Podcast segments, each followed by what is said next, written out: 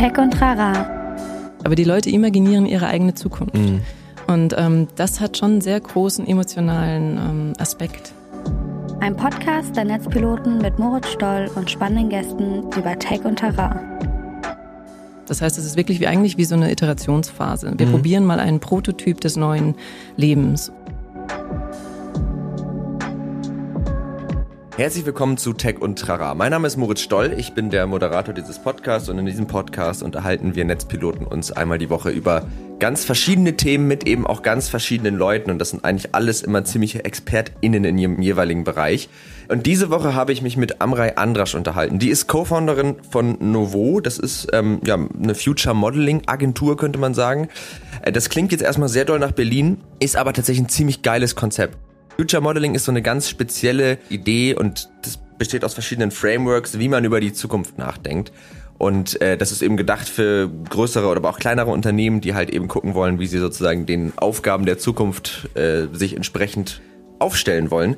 Äh, genau, darüber habe ich mit Amrei gesprochen. Ähm, es war sehr nett, sehr lustig, sehr sympathisch, sehr erkenntnisreich. Also wirklich eine ganz tolle Folge, die ich euch wärmstens ans Herz legen möchte und ähm, euch jetzt ganz viel Spaß mit dieser Folge wünsche. Dann würde ich sagen, herzlich willkommen zu Tech und Trara und vor allen Dingen herzlich willkommen, Amrei Andra. Schön, dass du da bist. Vielen Dank, Moritz. Ja. Ich freue mich auch. Äh, vor allen Dingen hast du ja heute auch ein relativ spannendes Thema irgendwie mitgebracht, ähm, wo du auch selber sagst, es ist relativ schwer zu vermitteln, was du tust. Du hast gerade erzählt, dein Vater versteht bis heute nicht so richtig, was du eigentlich machst. Ähm, das wollen wir aber so ein bisschen ändern.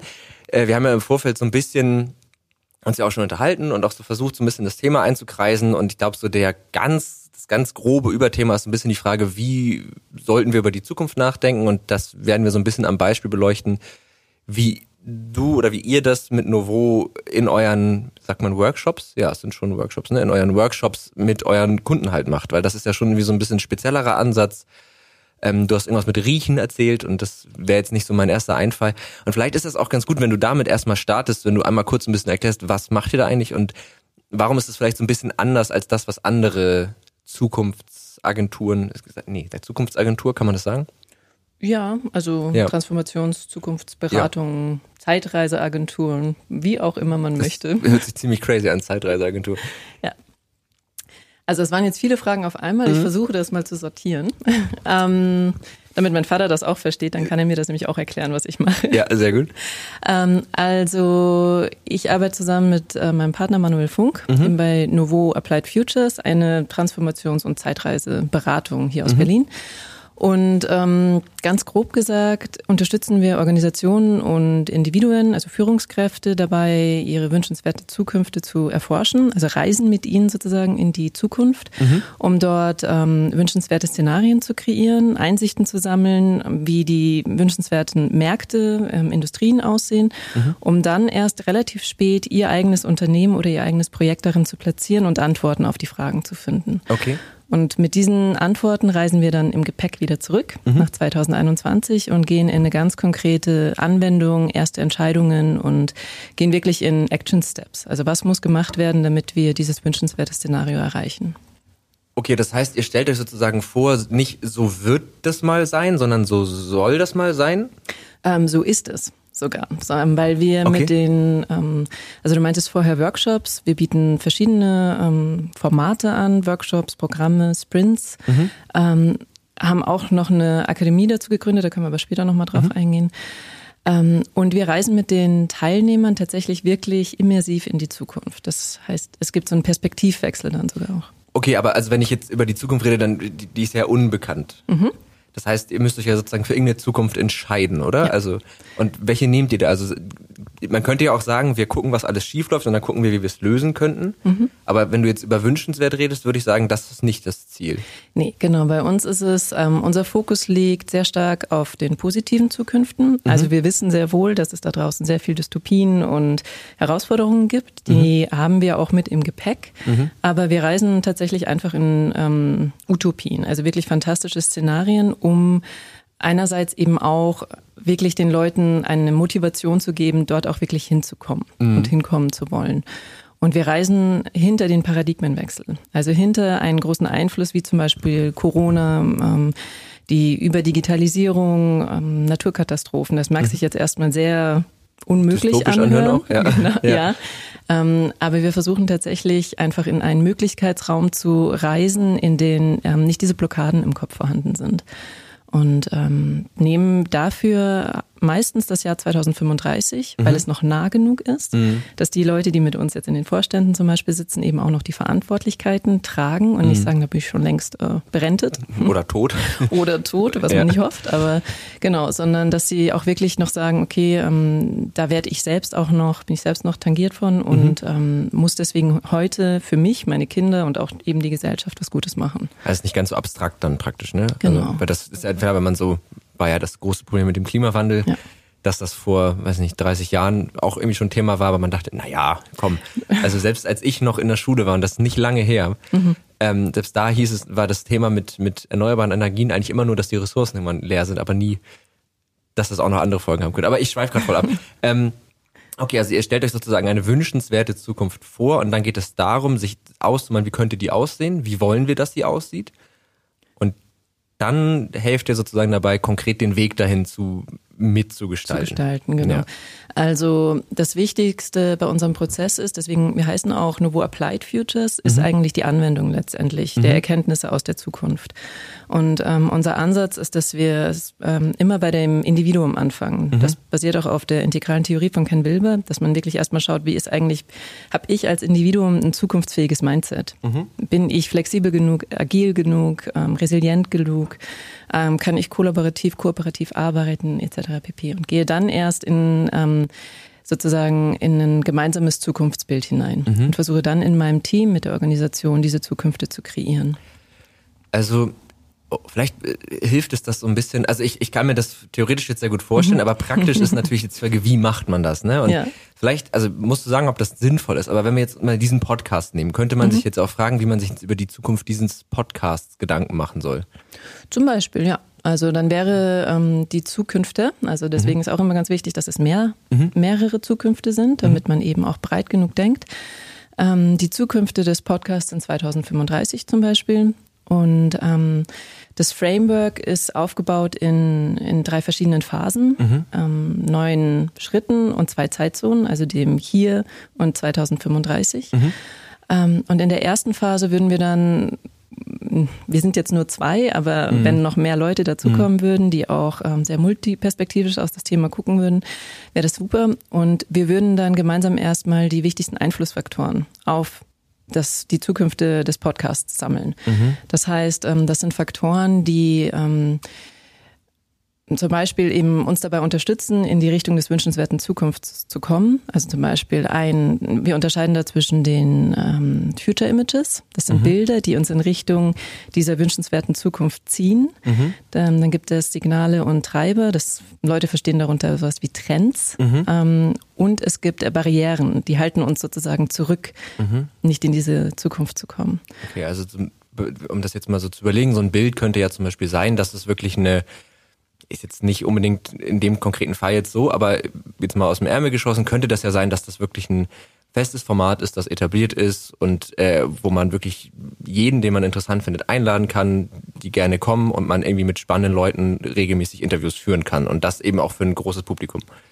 Genau, das, Das könnte so ein Bild sein, oder? Das könnte ein Zukunftsbild sein. Ähm, was wir vor den Workshops oder ähm, also sozusagen als Inspiration immer noch machen, ist, dass wir erstmal so einen, ähm, einen Zukunfts-Ignite-Talk zum Beispiel geben, um erstmal wirklich aufzumachen, an was muss man denn noch denken, wenn wir jetzt in Okay. die Zukunft reist. Ja. Und dementsprechend würden wir dann auch sagen, also zum Beispiel die Digitalisierung ansprechen ähm, und eben auch vielleicht müssen die Leute gar nicht mehr kommen, sondern es gibt tatsächlich wirklich ähm, fantastischere Möglichkeiten, mit Leuten in der Zukunft zu kommunizieren.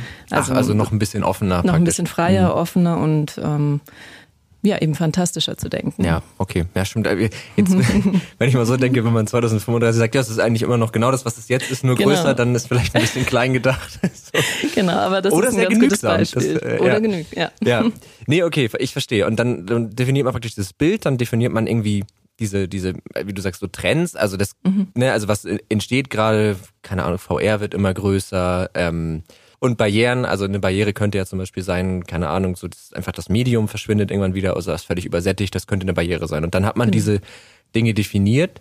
Ja, und das sind meistens ähm, sehr, sehr viele, die dann gesammelt werden. Anfangs hatten wir das noch auf Post-its gemacht mhm. und da ist aber dann eine riesen Post-it-Schlacht draus geworden, mhm. ähm, was einerseits den Prozess gehindert hat, andererseits aber auch für die Dokumentation total schwierig ja, war. Das glaube ich. Und wir sammeln die ganzen Dinge jetzt auf unserer Future Modeling-Plattform, also mhm. alles digitalisiert. Und ähm, teilweise kommen da 400, 500 solcher Faktoren zusammen Krass. und ähm, reduzieren die dann in immer wiederholenden ähm, Entscheidungsfindungsprozessen auf mhm. drei wichtigste Einflussfaktoren. Mhm. Also tatsächlich von 500 runter auf drei. Mhm. Das ist ein sehr interessanter Prozess, weil dort ähm, Genau, also man muss sehr gut zuhören. Die Entscheidungsträger müssen auch anderen Leuten sozusagen mhm. das Wort geben. Ähm, es braucht einen Consent, das heißt, es müssen wirklich alle ein Buy-in für diese drei Faktoren haben. Mhm. Also es ist sehr, sehr spannend, auch Abgefahren. langwierig. Ja. Also stelle ich mir auch äh, spannend vor, einfach so im Hinblick auf die Dynamiken, die dann teilweise so in den Teams genau. und äh, Firmen hier sind. Ja. Also wenn du dann so einen sehr autoritären Chef hast und der vielleicht dazu neigt, alles zu entscheiden, ja, oder die beste Idee ist vielleicht sogar von einer Person, die nicht so eine hohe Position hat. Mhm. Ähm, und da geht's halt wirklich drum, ja, so hierarchiefrei wie möglich diesen Raum zu gestalten. Mhm. Und das ist, ist spannend und ich lerne da auch immer wieder selbst. Gelingt das im Schnitt eher gut oder eher schlecht? Ähm, das gelingt tatsächlich also es ist langwierig, es dauert. Sowieso allgemein über die Zukunft nachzudenken, ist ein Prozess, der einfach Zeit braucht. Mhm. Ähm, aber das gelingt eigentlich sehr gut, weil die Leute ja motiviert sind, gemeinsam in diese Richtung mhm. zu gehen.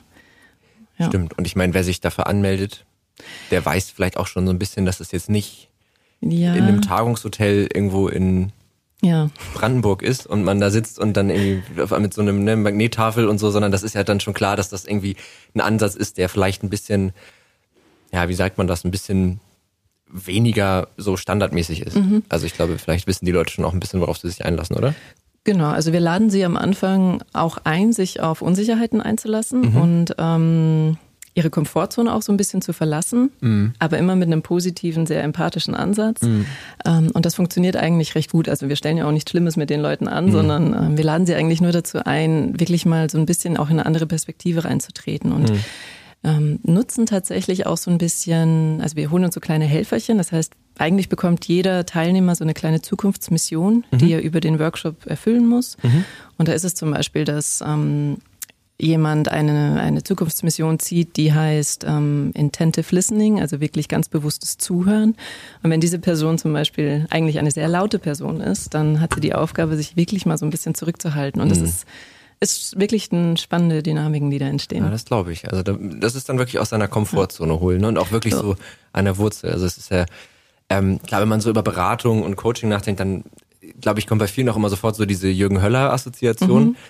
Mit, oh, und dann laufen wir am Ende mit barfuß über glühende Kohlen und dann sind, haben wir irgendwie unser Leben verändert. Und äh, aber das ist ja, hat ja damit gar nichts zu tun einfach. Also es ist eine komplett andere Art. Und ich finde diese, also das, was du gerade beschreibst, das klingt halt wirklich so, dass man die Leute halt wirklich so ein bisschen aus ihrer, aus ihren gewohnten Denkmustern rausholt und das.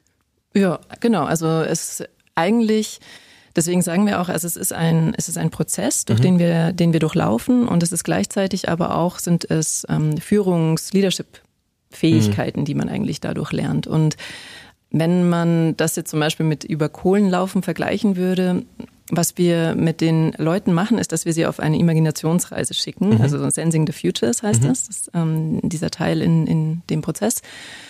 Und da ist es schon auch so, dass sie, dass es irgendwie auch, hm, ich will jetzt, oh, kann ich das sagen, lebensverändert sein kann? Ich weiß mhm. es nicht, aber die Leute imaginieren ihre eigene Zukunft. Mhm. Und ähm, das hat schon einen sehr großen emotionalen ähm, Aspekt. Ja, das also, glaube ich.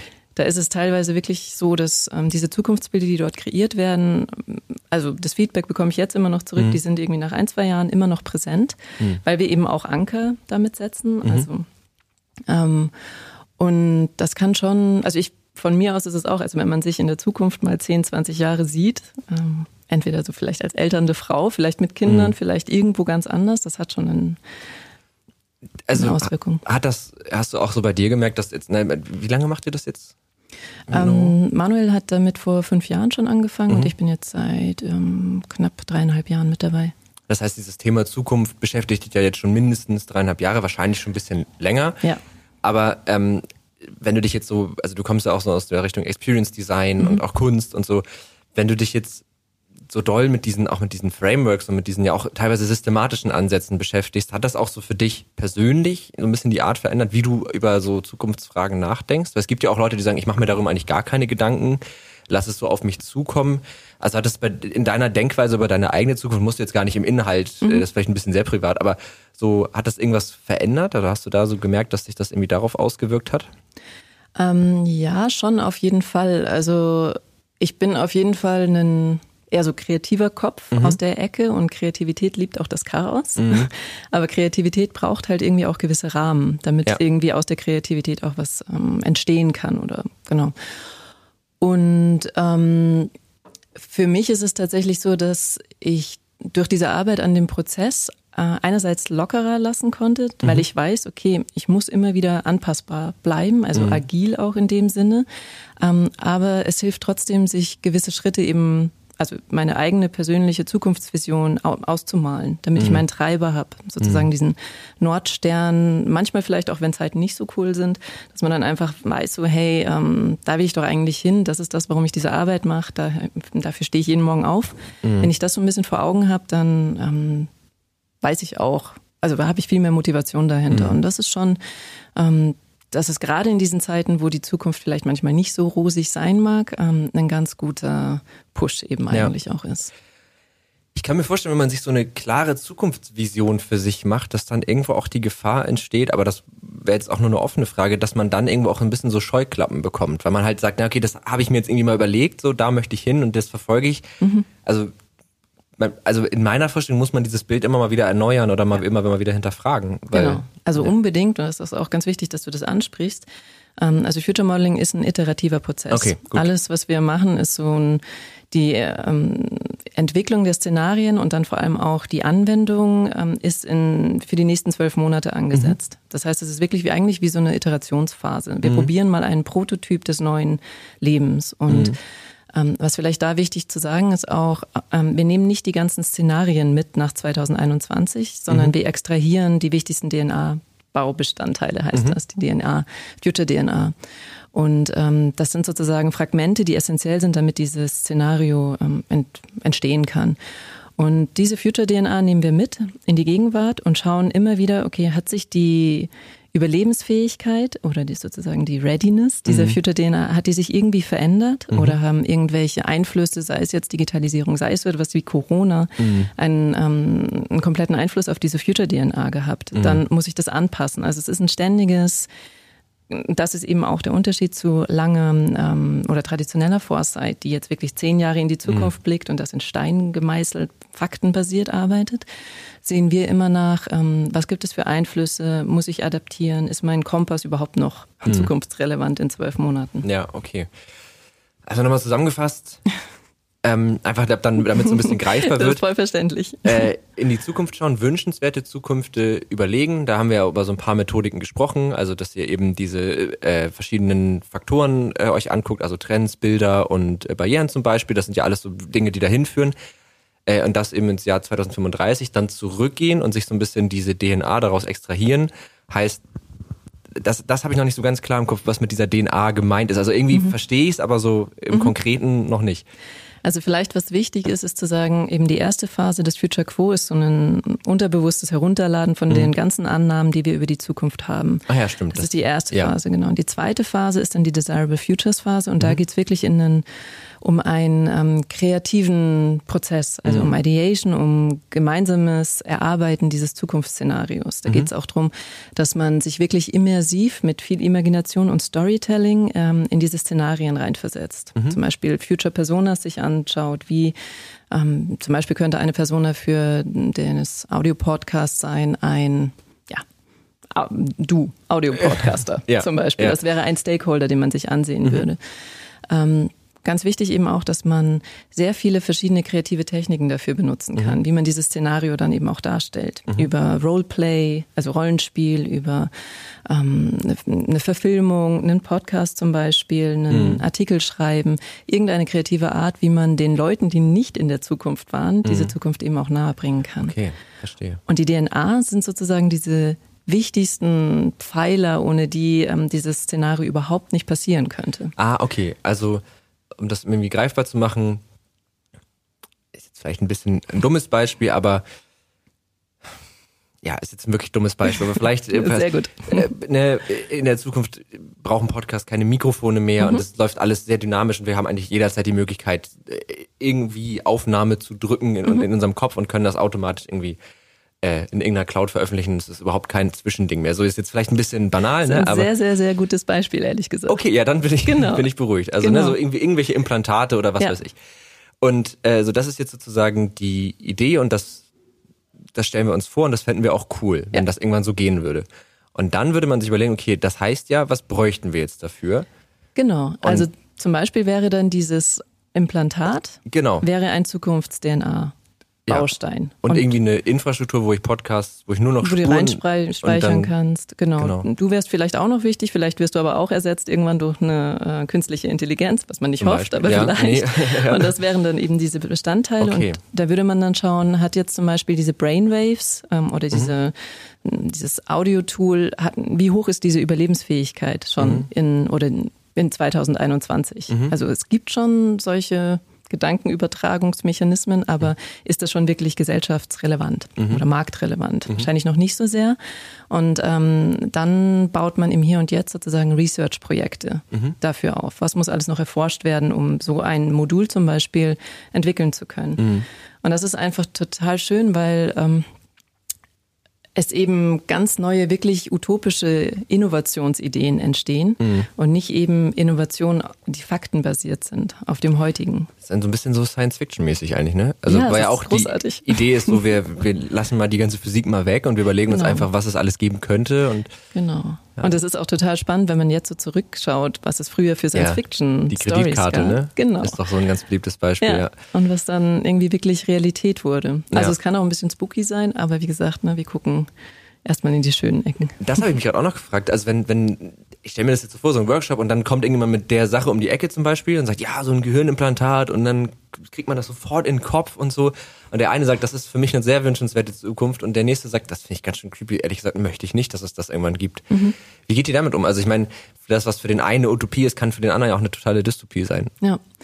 Ähm, das macht diese Workshops auf jeden Fall total spannend, weil mhm. es eben viele verschiedene Perspektiven auf diese Thematik bringt. Oh. Und das ist auch total klasse, dass man, gerade wenn es jetzt zum Beispiel um digitale Themen geht, dass man da zum Beispiel auch ähm, Leute aus der Rechtsbranche zum Beispiel mhm. einlädt oder mhm. halt ähm, eben nicht nur tech-affine Leute, sondern wirklich verschiedensartig auf dieses Thema schaut, damit eben auch so ein Diskurs entstehen kann mhm. und eben auch zum Beispiel Ethik mit integriert wird. Mhm. Ähm, das Wichtige ist also es ist ganz wichtig, dass man diese, wir nennen das auch ähm, Impact Wheel, also da mhm. erforschen wir sozusagen die positiven und negativen Einflüsse auf einen, auf eine Thematik oder mhm. auf ein Szenario.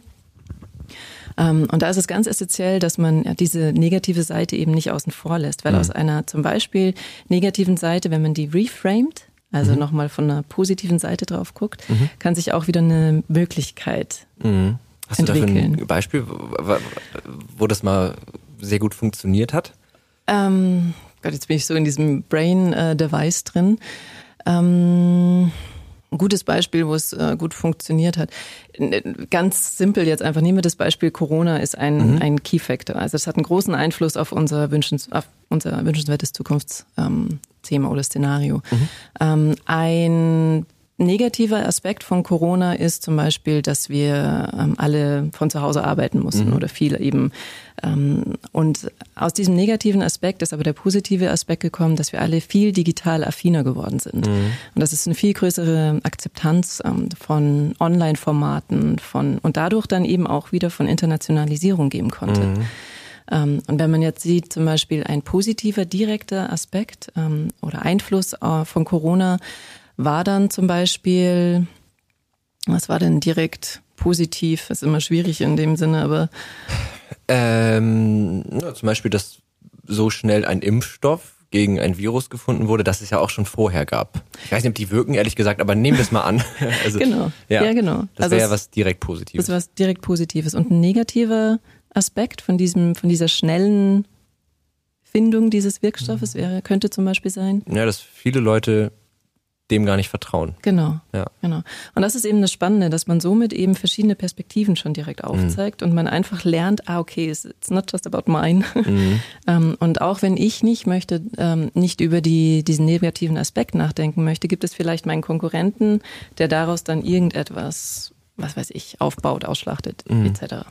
Ja, und wenn man, wenn man sich dann auch nur wieder Gedanken über irgendwas macht, was dieses Negative wieder lösen könnte, ne? Also genau. das wäre ja dann auch, ja. damit schafft man sich ja irgendwo auch einen Vorteil. Ja, absolut. Dem Ganzen liegt ja so ein bisschen zugrunde auch die Überlegung, also weil es, das sind ja Unternehmen, die bei euch sind. Mhm. Und ähm, ich hatte jetzt auch einen Podcast zum Thema so Purpose-Driven Unternehmertum und ähm, das fällt ja so ein bisschen in die Richtung, ne? Also da geht's ja bei dieser wünschenswerten Zukunft, wird jetzt ja keiner sagen, na, ich, also meine wünschenswerte Zukunft besteht eigentlich darin, dass ich sehr viel Geld verdiene und alle anderen nicht, sondern es geht ja immer so ein bisschen darum, ja. ne, also die Probleme, die wir vielleicht auch gerade sehen, irgendwie in der Zukunft vielleicht irgendwie doch nochmal zu lösen oder mhm. zu verbessern. Ähm, und da habe ich mich so ein bisschen gefragt, äh, ob du glaubst, dass Unternehmertum dafür das beste Tool ist. Weil das, also zum Hintergrund, das, ich finde, das ist gerade in dieser ganzen Welt, in der wir uns ja auch bewegen, ne? also Berlin und äh, mhm. Digitalszene und so weiter und so fort, ist das ja schon so was, das sagt man so. Also mhm. Unternehmertum ist gut und Unternehmertum ist irgendwie wichtig. Und dann habe ich mich mal so gefragt, ich habe das auch mal so hingenommen und dann dachte ich, warum eigentlich? Also ja. glaubst du, das ist das beste Tool, was wir haben, um uns den Problemen zu stellen? Oder ist es sozusagen nicht das beste Tool, aber die einzige Möglichkeit? Oder wie würdest du das einordnen? Das Unternehmertum äh, mhm. an sich? Also erstmal denke ich, dass es von einem der Unternehmer, die Unternehmertum, mhm. zum äh, Wir als Unternehmer gehen sollte. Also wirklich von einem Ich zum Wir, mhm.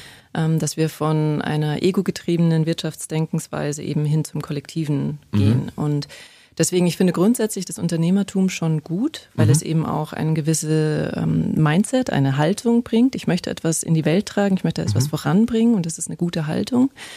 Ähm, ich glaube nur, dass wir an den ähm, Prozessen und den Strukturen eben arbeiten müssen, mhm. wie wir an diese Sachen herangehen. Mhm. Und zwar eben kollektiver, gemeinschaftlicher, ähm, nachhaltiger ähm, und wirklich ja, zukunftsorientierter, bewusster. Mhm. Und nicht nur auf, also gerade du hast die Startup-Szene vorher angesprochen, die wachsen teilweise wie Pilze aus dem Boden mhm. ganz schnell. Ähm, und es ist halt die Frage, ob eben auch, ne, der Mensch ist ja auch eine Art Ressource, Human Resources. Mhm. Also kann man von halten, was man möchte von dem, von dem Thema. Aber ja. teilweise ähm, ist es wirklich nicht nachhaltig, wie auch mit diesem, ähm, mit dem eigenen, ja, menschlichen ja, ja, absolut umgegangen nicht. wird. Also gerade dann auch, wenn man sagt, ja, wir, wir machen das alles für die Sache und die lieben das, 60 genau, Stunden die Woche zu arbeiten. ja, für den Purpose. Ja. Oder auch nur, weil sie sich dann irgendwie selbst verwirklichen können. Das ja. finde ich dann auch immer so ein bisschen schwierig. Ähm, ja, voll. Also ich habe halt irgendwie so ein bisschen drüber nachgedacht, weil ich meine, Unternehmen kann noch so viel Sinn haben und noch so viel konkret irgendwas in der Welt verbessern wollen, aber letzten Endes muss, also weil so ist ja die Wirtschaft, in der wir mhm. aktuell zumindest noch irgendwie sind, ja auch organisiert, muss ja irgendwie Geld verdienen. Ja. Also und dann habe ich mich auch gefragt, reicht es, wenn es immer nur so viel Geld verdient, wie es gerade braucht? Eigentlich nicht. Es muss ja immer wieder ein bisschen mehr Geld bei rumkommen, um das irgendwie weiterzuentwickeln, weil sonst verlierst du ja irgendwann gegen die anderen und ja. kackst also, ab, wenn man es so sagen möchte. Ja. ja. Wir hatten mal ein wunderschönes Szenario, wo es wirklich am Ende letztendlich eigentlich kein Geld mehr gab.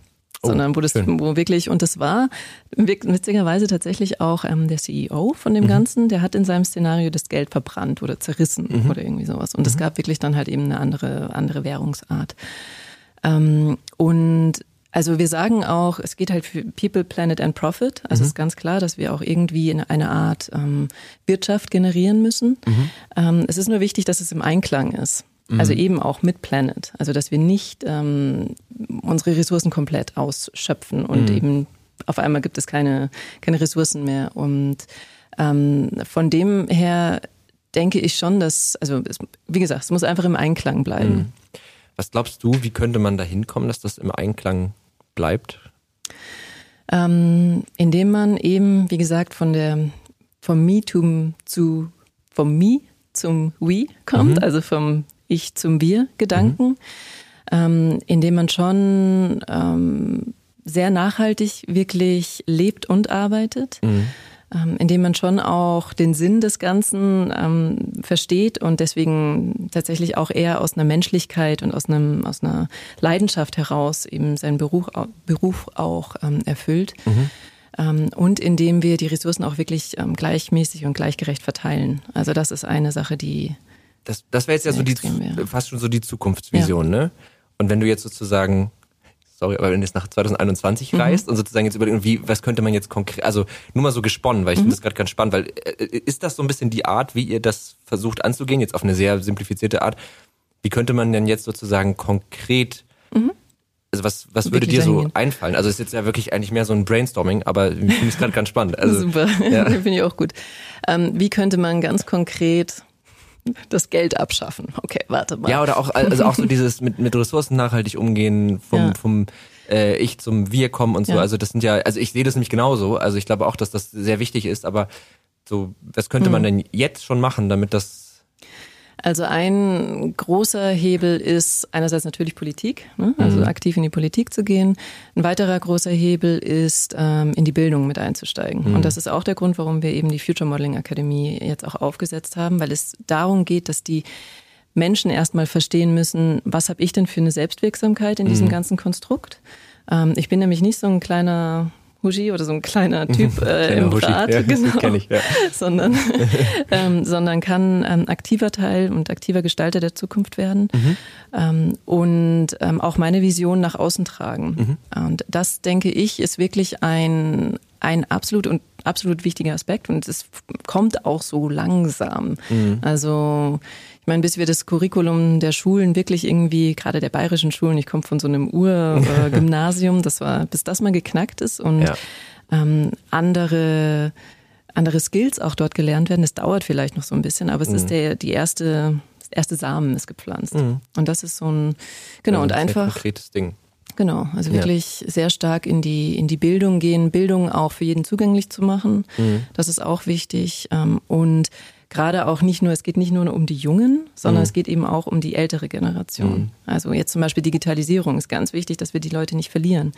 Und ja, oder auch sowas wie, also dieses Mindset, was, was ja viele haben, eben dieses Ich und mhm. äh, Wirtschaft und muss irgendwie laufen und so, was ja jetzt auch gerade so ein bisschen bröckelt alles, aber das, das auch irgendwie zumindest nochmal hinterfragt wird und eben auch von denen, die jetzt gerade am Hebel sind. Ne? Und mhm. das wäre ja dann auch irgendwie eine Form von Bildung nochmal. Ja, abs absolut. Ja. Also ähm, was vielleicht wirklich der Unterschied zu diesem ganzen Beratung- und Consulting-Bereich ist, mhm. ähm, ich spreche jetzt aus mir und ich weiß auch eben auch aus ähm, meinem Partner Manuel ist bei uns wirklich so dieses fast schon der Aktivismus, der dahinter mhm. steht. Also wir müssen wirklich jetzt was ändern. Mhm. Ähm, wenn man da rausguckt, eben Klima, wir haben eigentlich tagtäglich in den News irgendwelche neuen Klimakatastrophen, die da anrollen. Und es ist tatsächlich ein wir wollen nicht ein sanftes Problem beheben, sondern wir wollen die Leute auch tatsächlich manchmal ein bisschen aufrütteln, mhm. weil es, also es muss sich einfach was ändern. Ja, ja, voll. Also. Und genau, das heißt Aktivismus nach ja, vorne.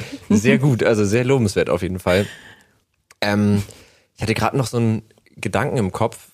Genau, das wollte ich sagen. Es erinnert mich so ein bisschen an, meine, meine kleine Schwester hat letztens ihre Facharbeit geschrieben und da ging es um Erlebnispädagogik. Mhm. Und es erinnert mich so ein bisschen daran. Ist, hat das so, ist das so ein bisschen die Idee oder sind das so die Anleihen, die da, die, aber es, es geht ja schon auch darum, dass die Leute das eben nicht nur auf einer intellektuellen Ebene mhm. verstehen, sondern irgendwie emotional, ne? Genau. Also, sie sollen es dann schon auch auf der intellektuellen Ebene mhm. verstehen, mhm. aber tatsächlich passiert das fast eigentlich erst am allerletzten Schritt. Okay, das wäre jetzt meine nächste Frage gewesen. Was denn zuerst da? Ist genau. das Intellektuelle oder erst das Emotionale? Mm, erst das Emotionale tatsächlich. Mhm. Also wie gesagt, im ersten Schritt wird alles erstmal runtergeladen. Das mhm. ist wirklich so ein ähm, unbewusstes Runterladen des, des Wissens. Da mhm. brauchst du nicht und sollst du auch dein Hirn gar nicht groß anstellen. Mhm.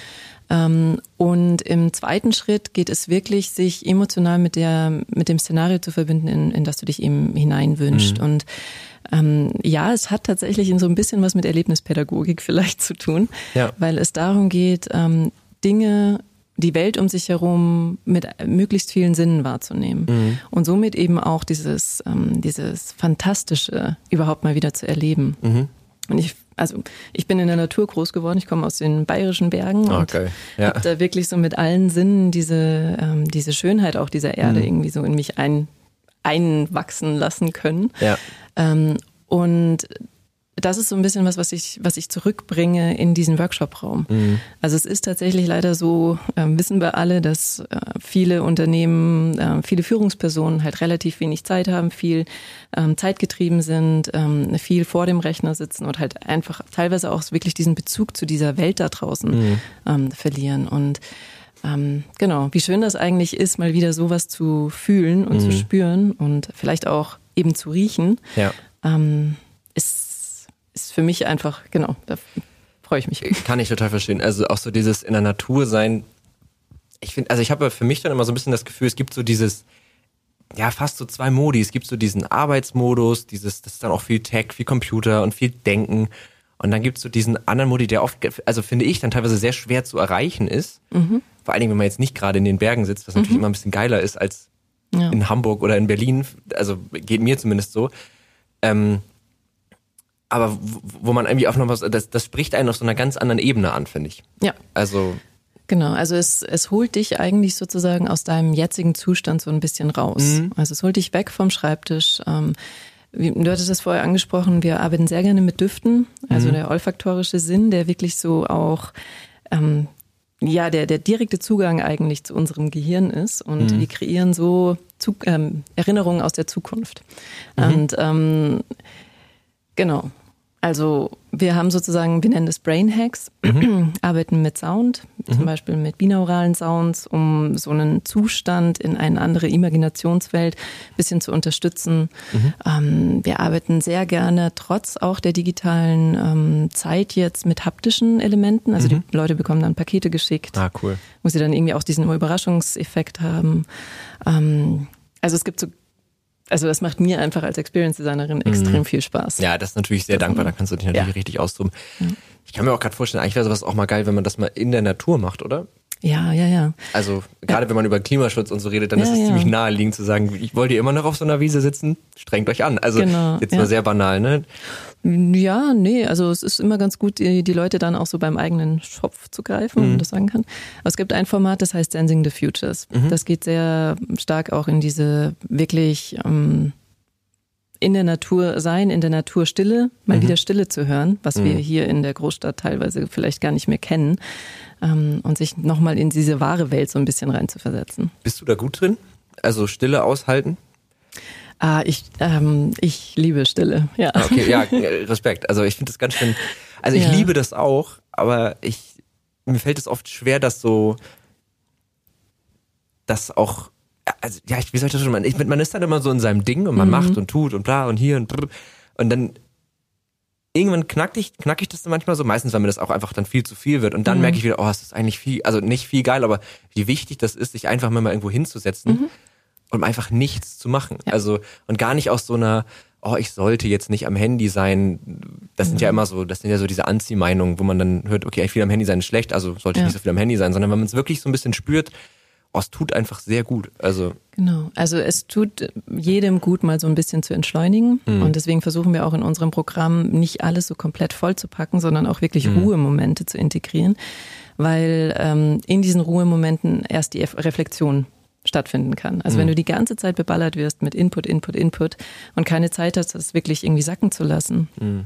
Wie jetzt zum Beispiel eben, es ist ganz, äh, ganz bekannt, ähm, bei Kreativitätslehre, Ideen kommen unter der Dusche, Ideen mhm. kommen, wenn man ähm, durch den Park läuft, wandering around. Mhm. Und das ist zum Beispiel auch etwas, ähm, das ist äh, heißt Mind Traveling, also wirklich, es ist wie so ein Time Traveling, Cognitive Time Traveling. Mhm. Ähm, wir laufen sozusagen durch die Gegend und lassen einfach unsere Gedanken laufen. Mhm.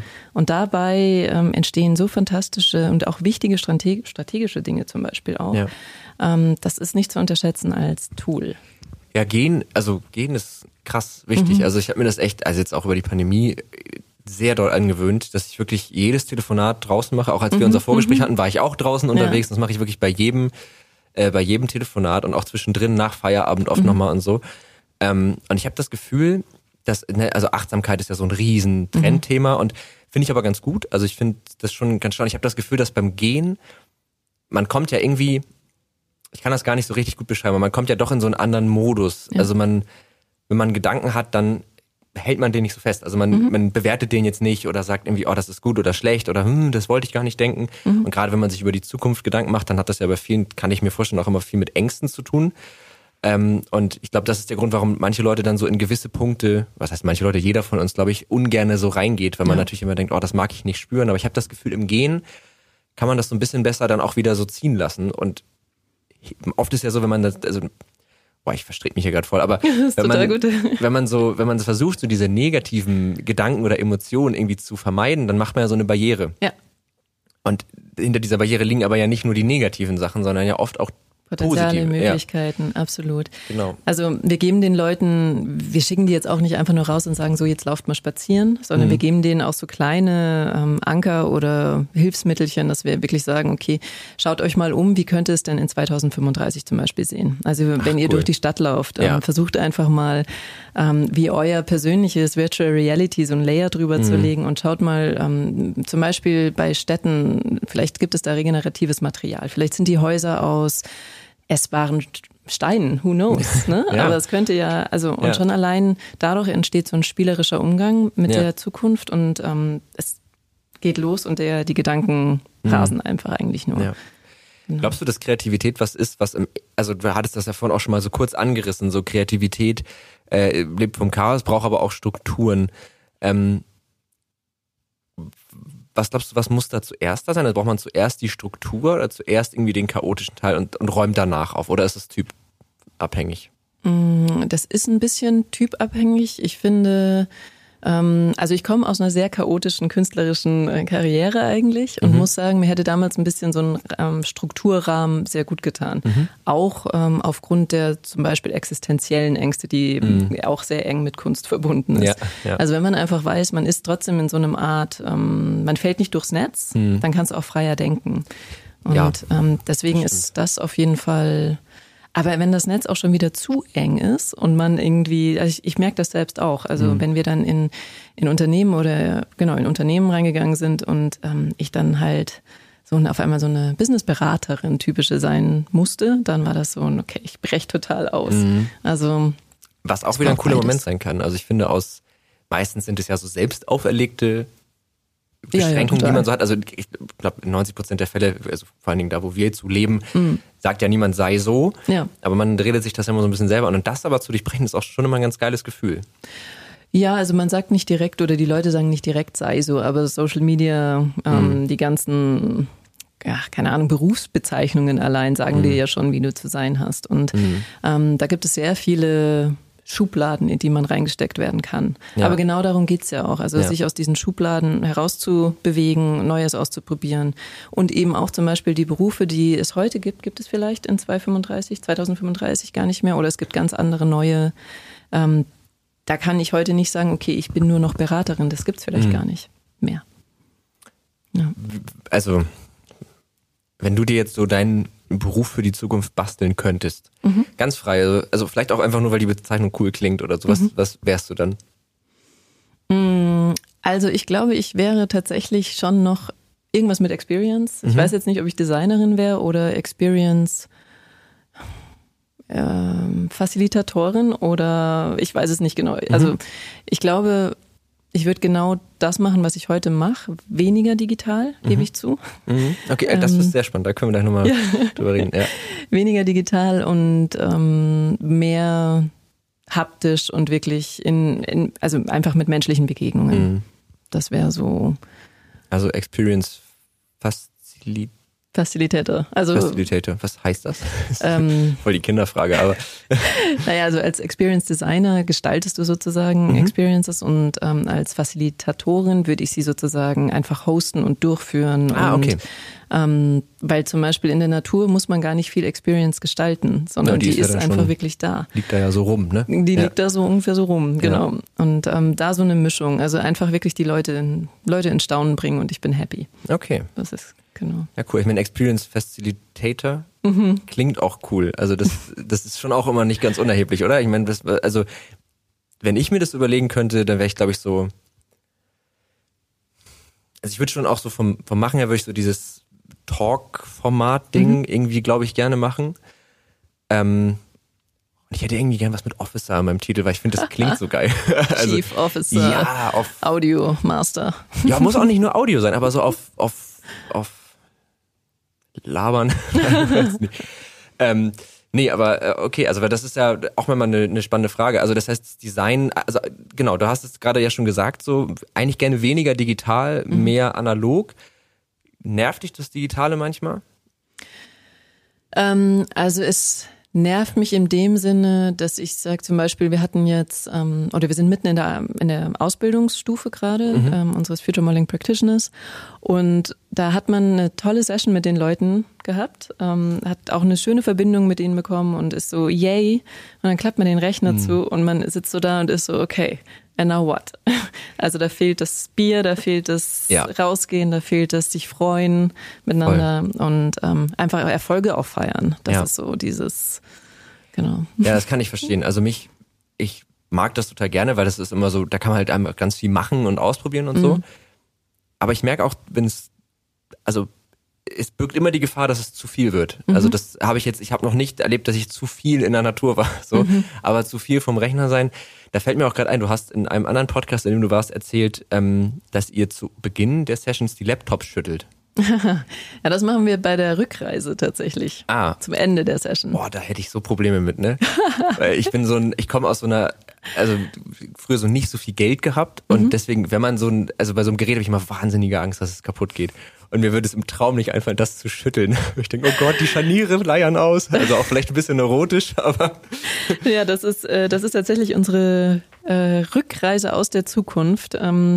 Da, man kann mit so ganz simplen Sachen die Leute auch einfach mal wieder so ein bisschen aufschütteln und ja. sagen, okay, wir steigen jetzt in unsere Zeitmaschine ein, Helm auf, Rucksack ja. gepackt und los geht's. Und ähm, da also äh, bei meiner Zeitmaschine bleibt nicht alles steady ready, ja. sondern es rattert halt das ein bisschen, ja, wenn man. Das ist ja eigentlich auch in den meisten Filmen so, ne? Wenn man die so sieht, dann ist es ja immer so ein bisschen schüttelig. Genau. Ja, ich finde das auch mal ganz gut. Also gerade, ich merke das auch jetzt hier im Podcast, ähm, wenn man sich so ein bisschen mit Leuten connecten will, dann hilft es immer, wenn man so ein paar Dinge macht, die sehr unerwartet sind und die mhm. einfach so ein bisschen aufbrechen. Also wenn das mal ist, dass man eine sehr dumme Frage stellt, mhm.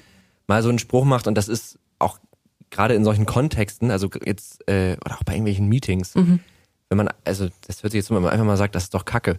Das ist, also das ist jetzt nicht schlimm und man hat jetzt auch nicht irgendwie ein schlimmes Wort gesagt, aber es ist, es passt da eigentlich nicht hin. Ja. Aber ich habe das Gefühl, dass wenn man das auf eine gewisse Art macht, dass sich das, die Leute eher entspannen dadurch und dann halt ja. merken, ach so, so, wir können alle ein bisschen mehr so sein, wie wir halt sind ja. und eben nicht dieses, wir haben jetzt hier so eine ganz konkrete Erwartung. Ja, also ich glaube, ich kann da ganz offen bei uns sprechen. Wir sind ähm, in unserer Facilitat, Facil, na, in unserer Durchführung der ja. Programme ja. ähm, schon recht authentisch. Und ja. wenn, weil wir machen das halt hauptsächlich zu zweit oder sonst auch zu dritt. Ähm, und da passieren halt auch manchmal Fehler. Mhm. Und es passieren unerwartete Fehler. Also wie zum Beispiel, ich habe, äh, wir haben uns ein Rollenspiel überlegt, äh, letztens, um ähm, Teilnehmer zu überraschen. Mhm. Und ich habe äh, den Rollenspieler so ungefähr fünf Minuten bevor es losging einfach mal aus dem Zoom-Meeting verbannt. Mhm. Also ich habe den einfach hm, digital entfernen und der konnte nicht mehr beitreten. so, dann ist es halt wirklich, also dann hat man so ein, steht man vor einem großen Problem, was mache mhm. ich denn jetzt? Alles ist darauf ausgerichtet und dann wird improvisiert. Mhm. Und ähm, es hat super geklappt. Und letztendlich war eigentlich das, was es dann sympathisch macht, zum Schluss diese Auflösung. Mhm. Okay, habt ihr mitgekriegt, dass der Typ gar nicht hier rein konnte? Und das, ja. also es ist ich glaube. Ja, so ein bisschen aus der Fassung bringen, ne? Ja, das, mhm. also ich, ich kann das sowieso nicht. Ich möchte mich nicht verstellen oder verspielen und ja. ähm, sondern doch, ich möchte mich verspielen, das schon. Ja, genau, aber nicht, aber, aber genau, spielerisch sein und einfach, ja, ich finde genau. auch, das finde ich mal ganz anstrengend, wenn man so das Gefühl hat, man muss jetzt so eine gewisse Sache irgendwie darstellen und dann immer irgendwas verkaufen. Mhm. Also ich und dieses aus der Fassung bringen finde ich auch immer ganz schön. Einfach, das muss ja jetzt auch nicht immer, also ich finde es auch mal peinlich, wenn man dann versucht, so auf Krampf zu schocken und mhm. zu sagen, boah, ich habe jetzt irgendwie das und das gesagt oder gemacht. Mhm.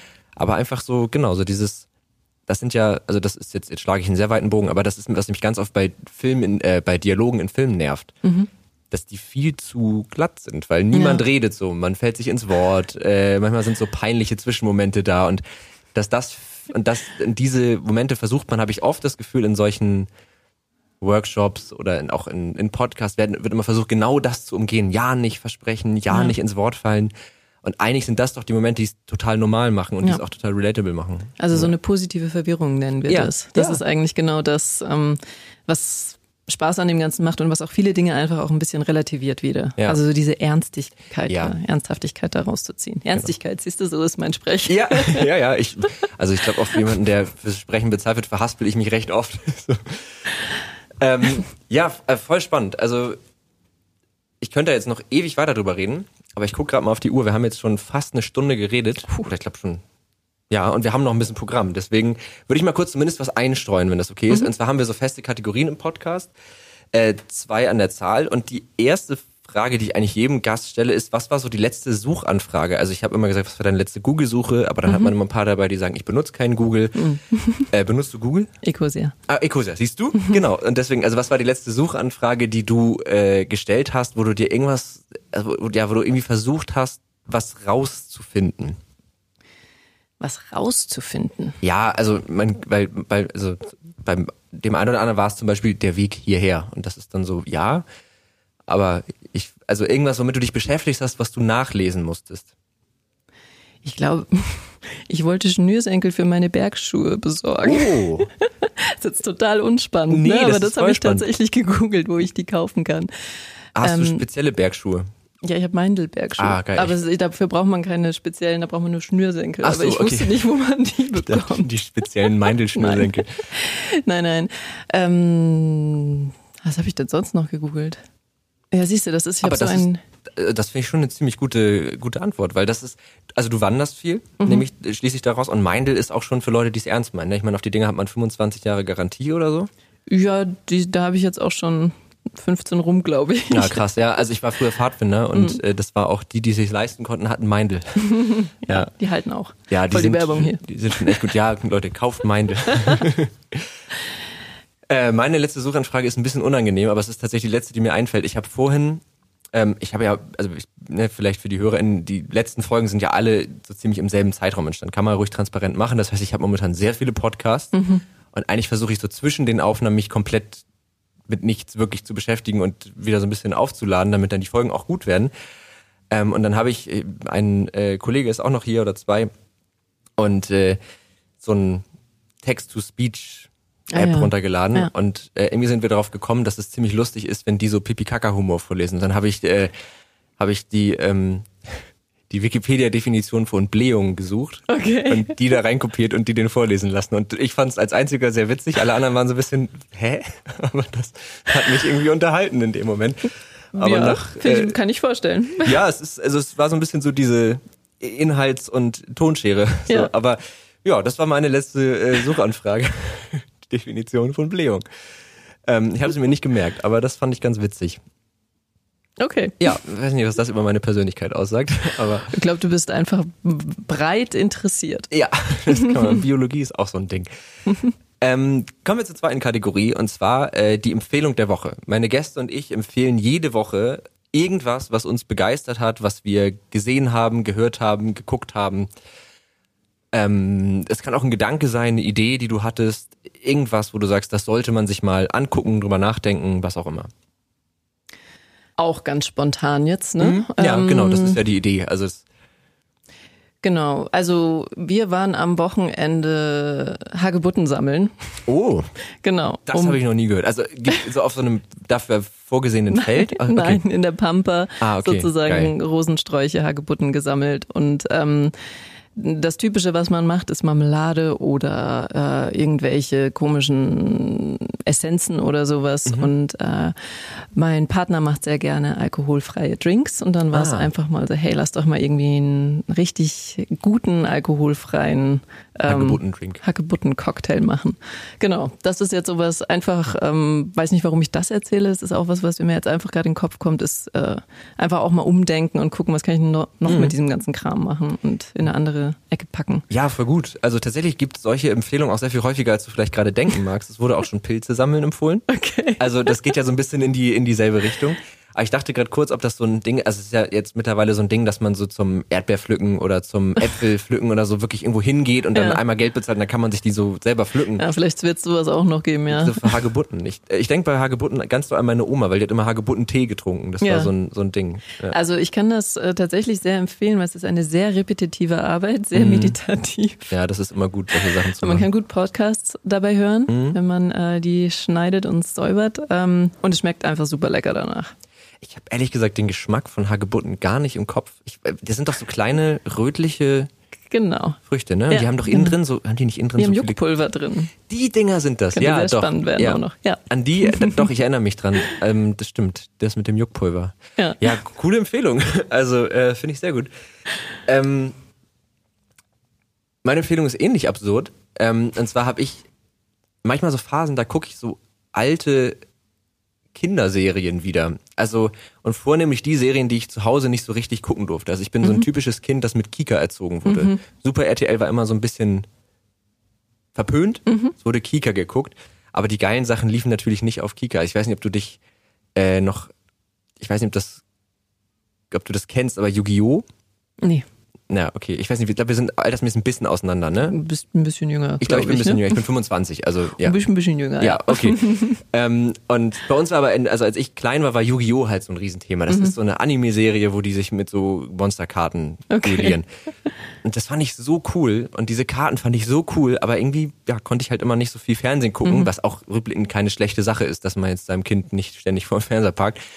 Ähm, aber jetzt, wenn ich gerade mal so eine No-Brainer-Serie gucke, gucke ich immer Yu-Gi-Oh! Und ich kann das sehr empfehlen, so die Serien, die man als Kind cool fand, nochmal als Erwachsener zu gucken. Das, das äh, stimmt. Äh, und es gibt das Serien, stimmt. da merkt man, die sind auch für Erwachsene geschrieben. Ja. Und es gibt Serien, da merkt man die nicht. Und Yu-Gi-Oh! ist so eine Serie. Die ist nicht für Erwachsene geschrieben. Nö, passiert eigentlich gar nichts. Also eigentlich ist so eine Situation, vier Folgen ja. und der Inhalt jeder Folge kann man eigentlich in drei Sätzen zusammenfassen. Ja, per genau, perfekter No-Brainer ja. nach einem Arbeitstag zum ja, Beispiel. Genau, ich gestern Abend tatsächlich im Hotel habe ich auch noch Yu-Gi-Oh! geguckt. Sehr gut. Schön. Ja, und dann äh, würde ich schon fast sagen, also erstmal hast du noch was zu deinem Thema, also habe ich jetzt irgendwas ganz Wichtiges vergessen. Ja, ich merke selbst gerade, dass ich so, ich bin da total irgendwie äh, weggehuscht und hätte ja irgendwas über Zukünfte erzählen sollen, aber ich glaube tatsächlich ist genau das das Essentielle, was äh, unsere Arbeit und auch das Denken über Zukünfte ausmacht. Nicht ja. nur über die Zukunft nachzudenken, sondern breit ähm, sich inspirieren lassen, ähm, mit möglichst viel verschiedenen Leuten sprechen, um dann vielleicht zu merken, dass die Zukunft vielleicht nach Hagebutte schmeckt. Mhm.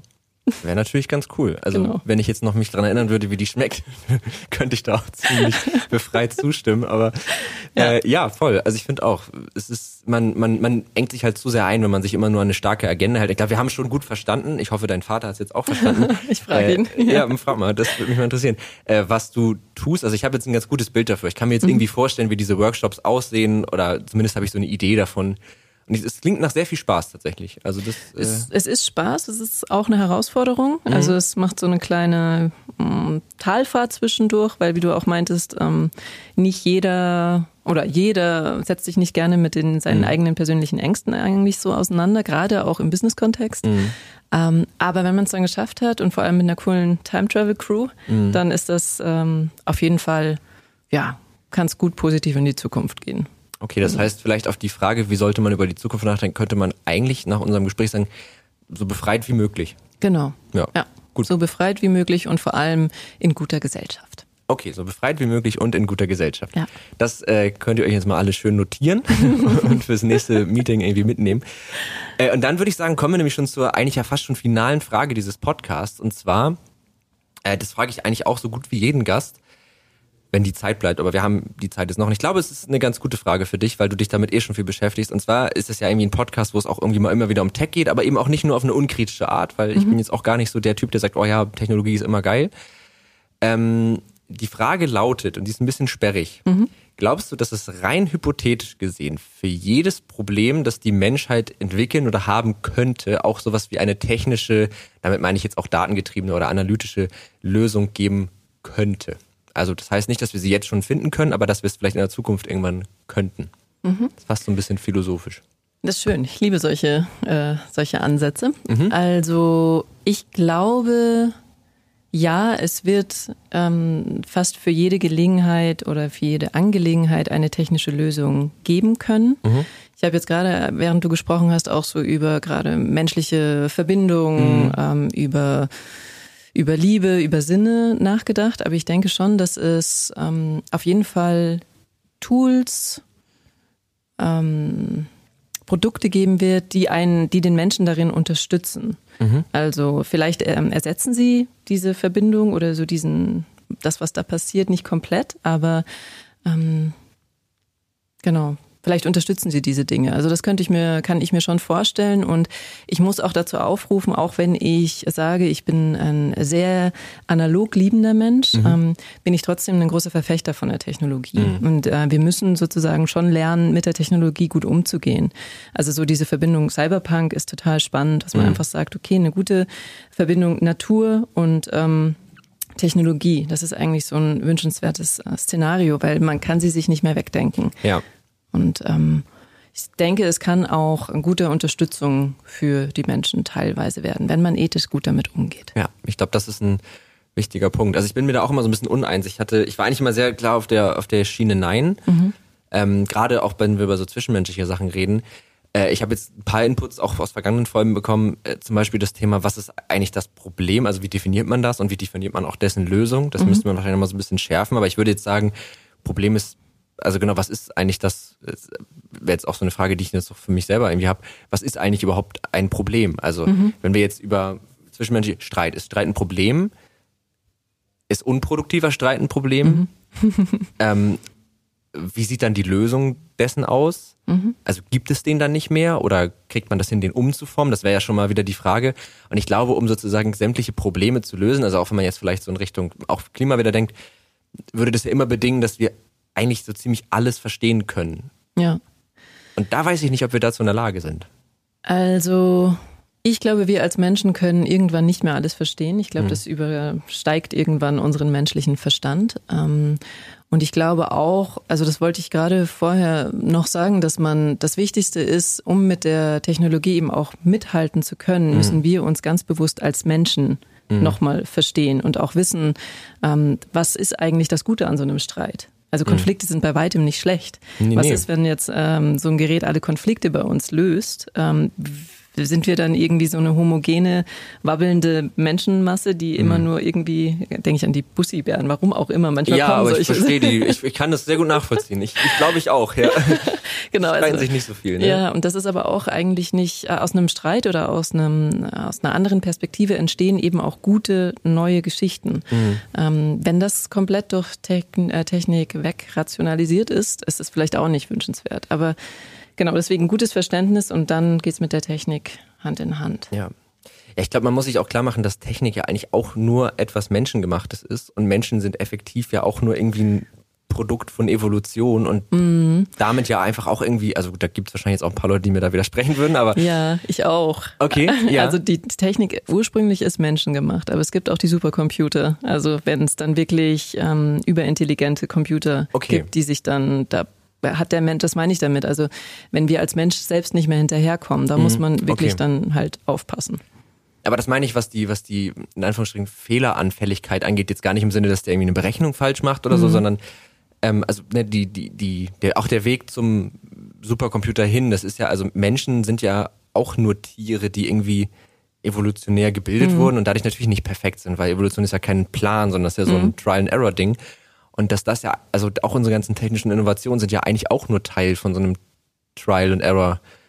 Ja, ähm, dazu muss man nur sagen, diese exponentielle Technologie, mhm. sagt dir das was? Dieses ja, also äh, wie sagt man die Rechenleistung von einem, meinst du das? Genau, also Moore's Law, wenn es ja. sozusagen anfangs ist ein großer, eine lange Zeit von äh, Versuch, Trial and Error und ähm, bis zum Beispiel Siri, ähm, Spracherkennung mhm. etc. irgendwie funktioniert noch nicht so mega gut, aber ab einem gewissen Punkt überschreitet es diese Kurve und dann geht es in Chaos, Amazement und dieses, ähm, dass man als Mensch vielleicht nicht mehr so stark hinterherkommt. Mhm. Und das ist ein Punkt, da muss man einfach auf also weiß ich gar nicht, ob man noch aufpassen kann, den muss man mhm. einfach im, mit im Blickfeld haben, ja.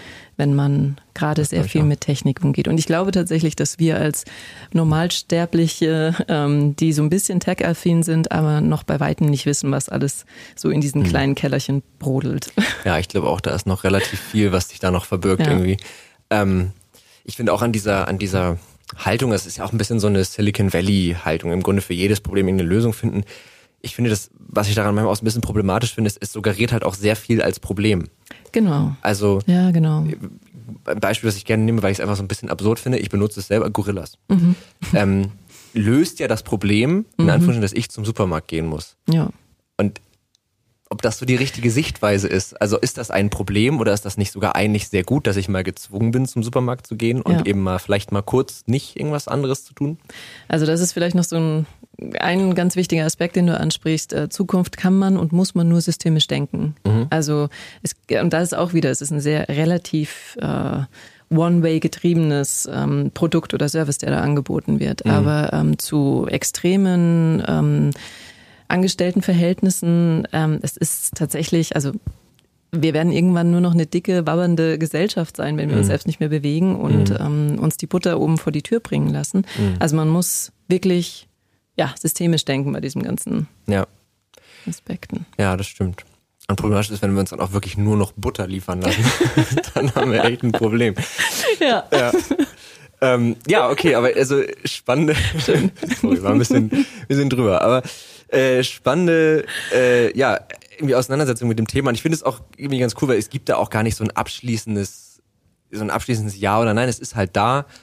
Ähm, aber ich finde manchmal tut dann doch so ein bisschen diese Demut gut, einfach, dass wir uns klar machen, alles, was wir irgendwie entwickeln, ist per Definition auch erstmal nur ein Versuch in irgendeine Richtung. Und das kann halt sein, also ich glaube auch an diese exponentielle, also das glaube ich nicht, das ist ja Fakt. Präsent. Also da muss ich ja gar nicht dran glauben, das ist ja einfach so. Aber ähm, auch diese Entwicklung, ob die jetzt gut oder schlecht ist, das wird sich zeigen. Also ähm, ob unsere fortschreitende Technologisierung, das kann man, glaube ich, jetzt noch gar nicht so richtig absehen. Also auch, dass wir irgendwann auf zwei Beinen gelaufen sind, das ist halt passiert und dann Hm.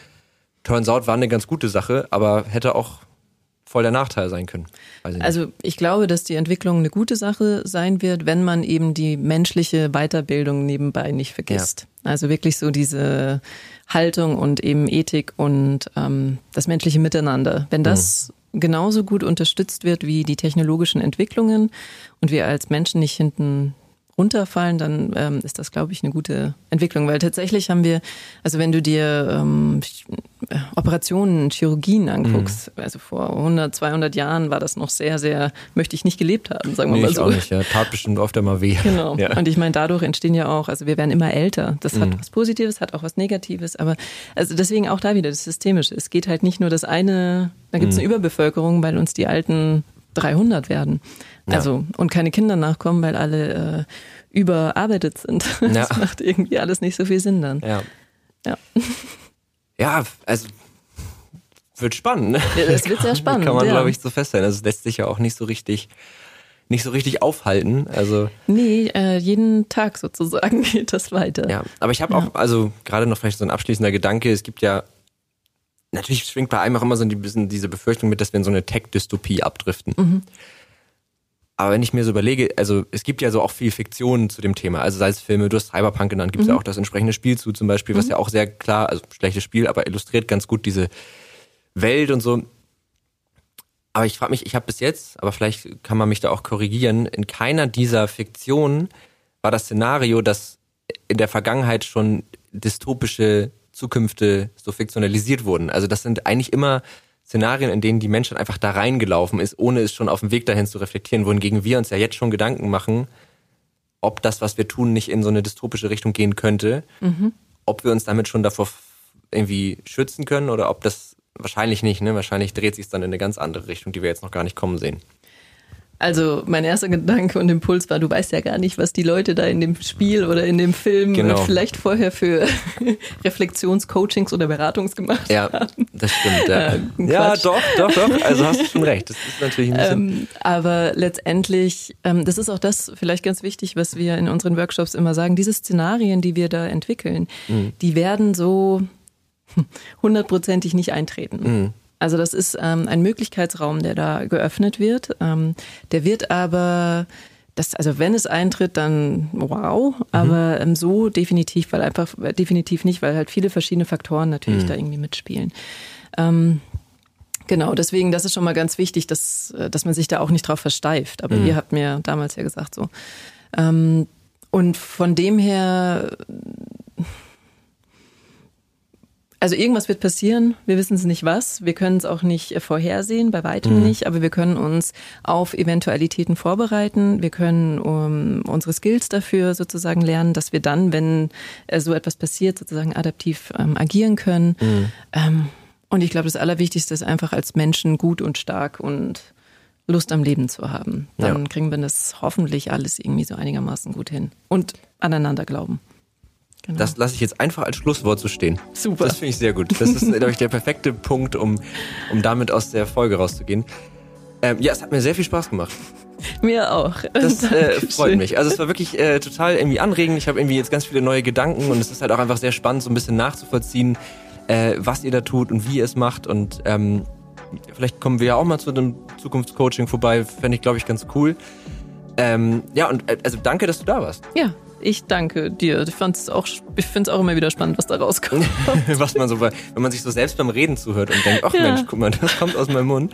Ja, sehr aber, überraschend. Genau, aber gut ist, wenn man sich dabei dann denkt, ach, das ist ja schlauer, als ich dachte. Blöd ist immer, wenn man sich dann währenddessen so ein bisschen dafür schämt. Ne? Ja.